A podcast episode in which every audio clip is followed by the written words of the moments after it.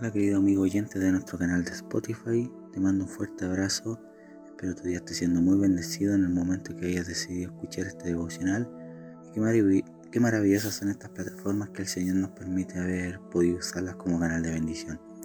No sé en qué momento, día o hora estés escuchando esto, pero estoy seguro de que si apartaste un momento, tu tiempo será bendecido.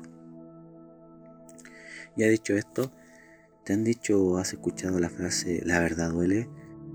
Una frase muy cliché pero con mucho peso. Uno no puede cambiar la verdad, por mucho que cueste la verdad, es la verdad, aunque nos duela. Es más fácil escuchar lo que nos conviene que la propia verdad, pero la verdad se puede ocultar pero no destruir. Porque la verdad tiene nombre, que es Jesús. Y, no, y quiero recordarte esta gran verdad como ya te dije, y quiero compartirte un versículo muy corto y conocido, y dice, y conocerán la verdad y la verdad los hará libres. Juan 8:32. Y si estás escuchando esto, probablemente ya, ya has escuchado este versículo, probablemente seas cristiano, quizás no. Puede que esto ya lo sepas, pero ¿para qué quiere la verdad? Yo conozco la verdad, ahora tú la conoces, pero ¿para qué la queremos? ¿Qué uso le daremos? ¿Quiere la verdad para saberla o para hacerla? ¿Estás consciente del peso que trae la verdad? ¿Estás consciente del poder de esta verdad?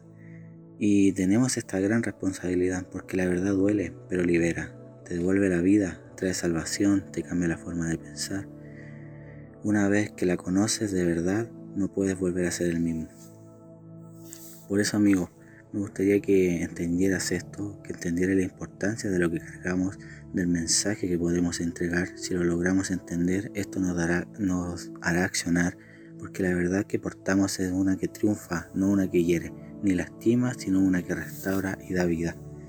Hoy las personas viven engañadas, no están dispuestas a escuchar porque aunque, aunque no acepte la realidad, esa, esa buena noticia no desaparece, no muere y tú y yo la conocemos.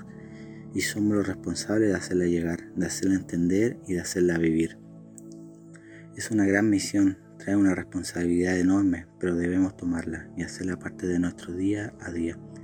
Vivir por la verdad por la cual Cristo pagó el precio por todos nosotros, no solo por un grupo privilegiado.